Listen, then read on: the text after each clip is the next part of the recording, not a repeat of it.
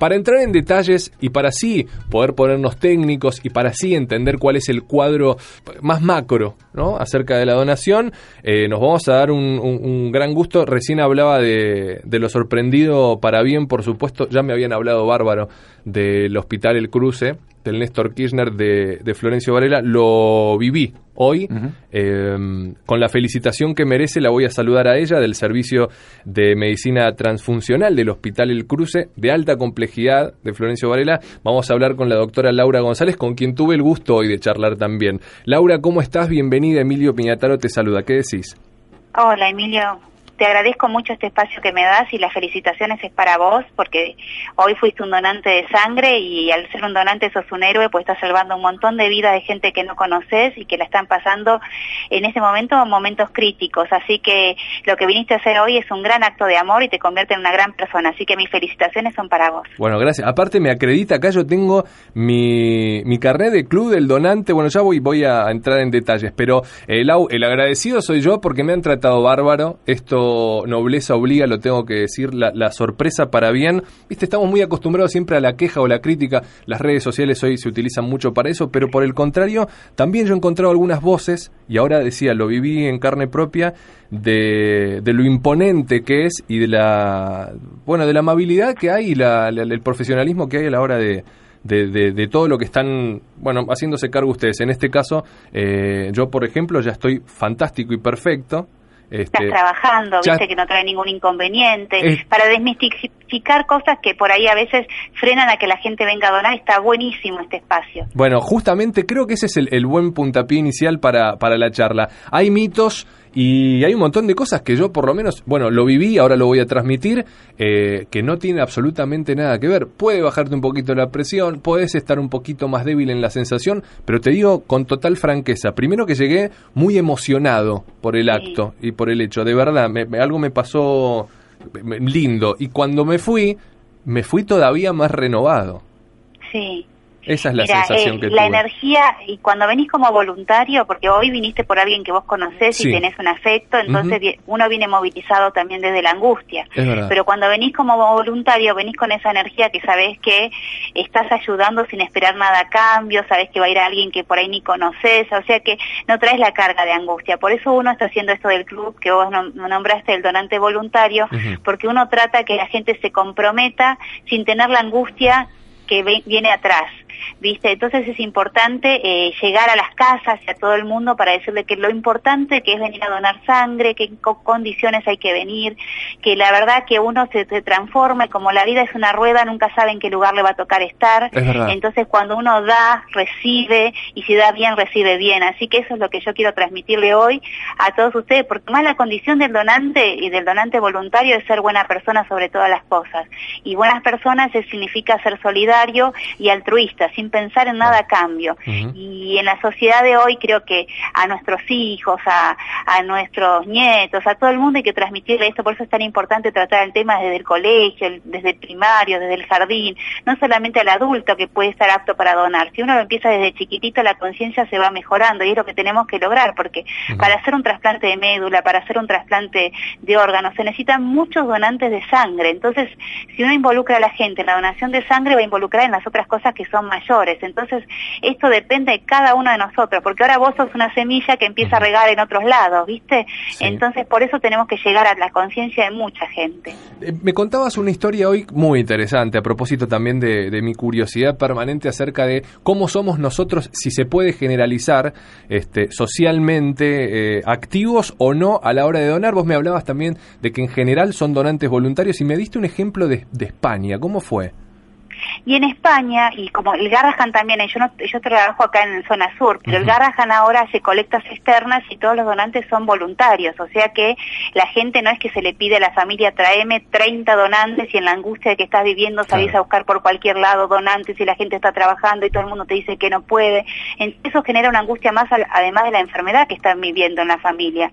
Entonces, eh, lo que uno trata de cambiar es el perfil del donante, que en vez de ser de reposición, decirle a un familiar, tráeme tanta cantidad de donantes, meses, cuando se acerca al donante, hablarle de la importancia de esto y que se convierta en voluntario. En España son todos voluntarios ya directamente, están tan concientizados que ya saben cuándo tienen que ir a donar, viste el carnecito que yo te di, saben que después de dos meses ya pueden estarán aptos y vienen, no necesitan de la convocatoria, es como algo que uno si tiene calendario de vacunación y sabe que tal vacuna se la tiene que dar, el donante voluntario sabe cuándo puede donar. Y se autoexcluye solo cuando sabe que puede perjudicar, suponete estoy resfriado no voy porque resfriado puedo eh, no estar en condiciones son ejemplos cuando uno eh, empieza a ser voluntario sabe todo. Sí, claro, claro. Por supuesto, hay un montón de recomendaciones que uno casi que las conoce también por ese contagio del boca a boca y porque es un tema importante que genera eh, hasta te diría por mucha curiosidad, decía por un lado y por el otro, esos, esos mitos y esas cosas. Me gustaría charlarlas, como por ejemplo el tema de los tatuajes. ¿Cómo, cómo es? O, o el peso. Son dos puntos, me parece que también uno no sabe si acercarse o no. ¿Cómo es el tema, por ejemplo, con los tatuajes? Los tatuajes, después de seis meses de haber tenido un tatuaje, si lo hicieron en un lugar con condiciones, habilitado, uno ya empieza a, aceptarlo. La, la, ley dice a partir del año, pero eso era porque antiguamente se compartían las jeringas, los tatuajes se hacían en forma muy muy casera. Entonces ahora se, se, acortó un poco la brecha por el tema de que se están haciendo en lugares habilitados, ¿viste? Entonces uno ve el perfil del donante, dónde se lo hizo, indaga un poco más. El tema del peso tiene que ser más arriba de 50 kilos, porque las bolsitas donde extraemos tiene una cantidad que tenemos que sacar y según el volumen que tenga la persona de sangre es lo que le podemos extraer, así que mayor de 50 kilos. La edad a partir de los 18 a los 65 años. Igual los chicos que son menores, suponete 16 años y tienen el peso adecuado, la masa corporal, pueden venir a donar acompañado de un mayor, que está buenísimo porque si se animan a hacer piercing y tatuaje también hay que involucrar lo que pueden donar sangre y dar vida, así que si quieren venir acá en el hospital los aceptamos siempre que vengan con el papá y la mamá y firmen la autorización. Eh, si tuvieron hepatitis cuando eran chicos pueden donar, porque también eso es otro mito que dicen yo tuve hepatitis no pude donar. La hepatitis que, que uno tiene cuando es chico es generalmente la hepatitis A que no se contagia a través de la sangre. Eh, Después se puede desayunar, un jugo, un café, comer fruta, no hay que comer cosas grasas para que el estudio salga bien y tener una vida que sea sana, ¿no? Eh, tener pareja estable o si no la tiene, cuidarse en las relaciones sexuales con preservativos. Eh, después eh, es importante que se sientan bien en el momento de la donación, que no les duele la cabeza, que no, tengan ninguna otra cosa como para que después le echemos la culpa a la donación. Y la actitud fundamental. Hay que venir sin miedo porque la energía, como decís vos, que uno sale después de haber hecho este acto, es como que uno se carga las pilas y siente que está ayudando. Aparte, eh, quiero decírselos a todos los que están del otro lado también, son cinco minutos fue, digamos, a mí se me pasó el tiempo, de verdad, duró menos que un informe de televisión porque la tele estaba encendida, estaba muy cómodo yo en mi sillón, abriendo y cerrando la mano, pero a ver, hubo más tiempo en el que, digamos, fuimos pasando en, en esta serie de charlas que tuvimos previamente hasta que en el momento. Por eso yo dupliqué el compromiso, la semana que viene voy a ir por por esto del tema de las plaquetas. Quiero que me cuente, voy a aprovechar que te tengo al aire, porque hay una diferencia también entre donar sangre y donar plaquetas. ¿Cómo es esto de las plaquetas? Y las plaquetas por ahí la gente no está, la donación de sangre está más eh, comúnmente escuchado lo que es la donación de sangre. La donación de plaquetas por ahí no, no, hay, no hay tanta difusión. Nosotros usamos las plaquetas para los pacientes que generalmente tienen una alteración en la coagulación, los que se van a hacer una cirugía cardíaca, que toman aspirinas, las leucemias, al bajar toda la, la sangre, las plaquetas son una de los células de la sangre que sirven para la coagulación, que hacen los taponcitos para que no hagan hemorragia, como para hacerlo en forma casera que todos entiendan. Y necesitamos mucho de eso, porque por ahí uno le pasa glóbulos rojos, pero el paciente al no tener plaquetas hace hemorragias, entonces es fundamental tenerlas. Cuando hacemos una donación de plaquetas, que es con una máquina, que es súper segura, que tiene todas alarmas como para que al, donante no le pase nada, el procedimiento de una, una hora, eh, saca un poquito de glóbulos rojos, lo separa por el peso, separa las plaquetas en una bolsita y vuelve los glóbulos rojos. Por eso uno puede, después de la donación de sangre, ir a donar plaquetas porque te devuelven todos los glóbulos rojos, no quedas anémico ni nada. Y las plaquetas son las que te, te, sobran. Nosotros cuando vos te pones como donante de plaquetas, analizamos la muestra y vemos que tenés la cantidad como para donarlas. Entonces, eh, con una donación de plaqueta equivalería a siete personas que donaron sangre, porque de la bolsita de sangre se preparan glóbulos rojos, plasmas y plaquetas. Entonces, la donación de plaqueta es importante porque con una sola donación equivale a la dosis que le tenemos que dar al paciente y no tenemos que exponerlo a tantos donantes. Y como están inmunodeprimidos y eso, lo ideal es no exponerlo a tanta gente. Y también sabes que compartía, eh, Lau, y lo quiero charlar con vos, este, incluso desde, desde lo emocional, que por lo menos, qué sé yo, eh, a, mí me gusta después reflexionar sobre los actos que, que, hago en mi vida, y en este caso sí me, pasa de que me parece muy, muy flashero, si me permitís el término, que, que, digamos, eso que uno va a entregar después está circulando en el cuerpo de otro y se va multiplicando. Me parece una cosa, pero increíble. Increíble. Es mágico. A mí me gustaría que uno vea la, a, quién llega, ¿viste? Porque lo lindo de eso es ver a quién llega y cómo se repone, ¿me entendés?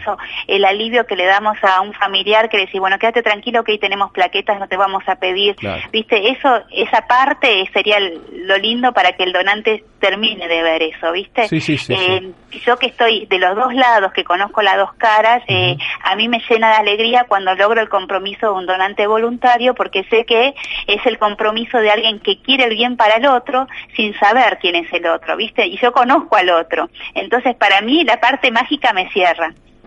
Es, increíble. Es más, estoy tan involucrada en esto que yo te digo que por eso que es importante trabajarlo en todos lados, porque yo con mis hijos, eh, ya tengo que se llaman promotores de la donación, pequeños promotores en todos lados y no importa la edad que tenga, ¿viste? Tengo uno en el primario que habla de la donación, de una gotita de sangre de la mano con personas. Es tanto el hablar que lo importante es esto, que ustedes nos den el espacio y lo podamos transmitir. Que hoy vos me des este espacio para mí es maravilloso. No, bueno, yo soy el agradecido, en este caso, la, está abierto este canal para difundir este, de aquí en adelante. Yo he, vivido la experiencia, hablando de, este punto, no me puedo imaginar también lo que puede llegar a resultar para una familia, lo que tiene que ver con, la, con involucrarse en la donación de órganos, lo vamos a tratar en algún momento. Insisto con, con la felicitación, vos sos parte de, lo que sucede allí en Florencio Varela, en el cruce, es increíble la tarea. Y a todo el equipo técnico, porque viste que te sentiste muy cuidado en todo el proceso. Espectacular. Sé que di mi cuotita, ¿no? De tener un, un buen canal, un torrente importante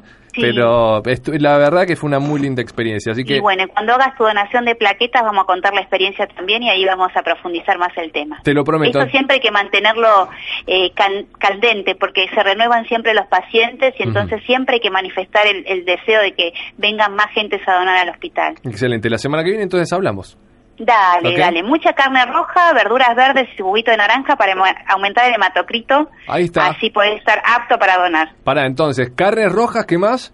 Después de haber donado, comés mucha carne roja, verduras verdes y comés con un juguito de naranja porque la vitamina C ayuda a fijar el hierro. Así están 10 puntos para la donación de plaquetas del próxima semana. ¿Sabés qué quiero aprovechar, Lau? La última sí te, te robo un concepto. ¿Qué pasa, por ejemplo, con la gente vegetariana? ¿Qué se le recomienda? Viste que hoy te pinchamos el dedito y que ahí con eso vemos si estás anémico o no. El vegetariano si repone bien todo eh, y no tiene ningún, eh, viste, una hemorragia o algo así, está apto porque está en el hematocrito, está bien. Y ellos generalmente suplementan con algas como espirulina o las verduras verdes con el juguito de naranja. Eh, generalmente la gente trata de suplementar lo que no come con, con las carnes rojas. Perfecto, bueno, impecable. no estarían aptos, viste que se te hacen signos clínicos, se te pesa, se toma la presión, se te hace el pinchacito del dedo. Si no estás apto, no pasás a la parte de la entrevista. Es, cierto. Siempre hay que estar recontra sano para ser un donante. Bueno, me quedo tranquilo incluso por ese por ese lado también, mira, o sea, me, voy con la tranquilidad de, sentirme por dentro feliz y aparte por saber que en los papeles parece que va todo bien. Sí, va todo ¿Eh? bien. Bueno, Lau, gracias. Te felicito. Eh, bueno, muchísimas gracias, es un placer, ¿eh? Bueno, un, cariño enorme, estamos en contacto siempre, cuando me necesiten estoy para aportar. La próxima semana hablamos, te mando un beso. Gracias. Gracias a vos. Hablamos con la doctora Laura González del Servicio de Medicina Transfuncional del Hospital El Cruce de Alta Complejidad de Florencio Varela. Me gusta cuando lo encaramos así, porque nos pasó, lo vivimos nosotros, Negro. Eh, quiero aprovecharte un poquito, dale, ya nos vamos a ir a la tanda, pero eh, vos, vos tenés esa experiencia de repetirle incluso, hoy a mí me pasó con, un, con una persona que yo quiero mucho, que le mando un beso, un abrazo, que es Luca Paulino y le voy a dedicar el programa. Eh, pero a vos te pasa también, Negrito, de ir con esto que decía este Laura, de este gesto altruista, vos vas. Sí, eh, en un par de veces fui por mi cuenta y... ¿Vos te acordás la primera vez que fuiste? ¿Algo te pasó, digamos, algo te contagió a volver a ir o qué, qué, por qué, qué te motiva? No, entendía mucho. Eh, sí entendía que tenía era por un familiar de un amigo. Eh, ni siquiera era amigo, era conocido del edificio donde, donde laburo a la mañana. Todo el tiempo te estás enterando. Nosotros nos enteramos que ahora Marcelo Bafa, nuestro amigo de la red, necesita de sangre también. No sabía, mira. Ciudadela. Uf, bueno. Digo, vayan este, bueno, me enteré y digo, bueno, voy a ver de qué se trata y de paso voy a darle una mano a una tía que no sabía, ni, siquiera soy amigo de esta persona, lo conozco nada más. Y este, me pidió si por favor podía ir. Y así a mucha gente, eh, también... Eh, lo que me está pasando es que hace varios años consecutivamente, todos los años dono. Pero vos lo entendés lógicamente por qué vas porque creo que hay gente que lo necesita y lo, a mí no me influye, lo puedo dar. Perfecto. Em, bueno, ya lo saben ustedes también, se pueden acercar, incluso si les eh, interesa al hospital de clínicas, recién lo decía, si no el cruce en Florencio Varela o lo que sea, se van metiendo. Internet hoy te ofrece todo ¿eh? para, para enterarte. Esto de donar sangre es donar vida, es buenísimo esto. Y Qué, qué, bien que hayamos arrancado esta temporada así, ¿eh? Buena onda. Este, no nos vamos a hacer mala sangre, nos propusimos un 2016 así, entonces lo encaramos con buena sangre. Estamos renovando. Renovando.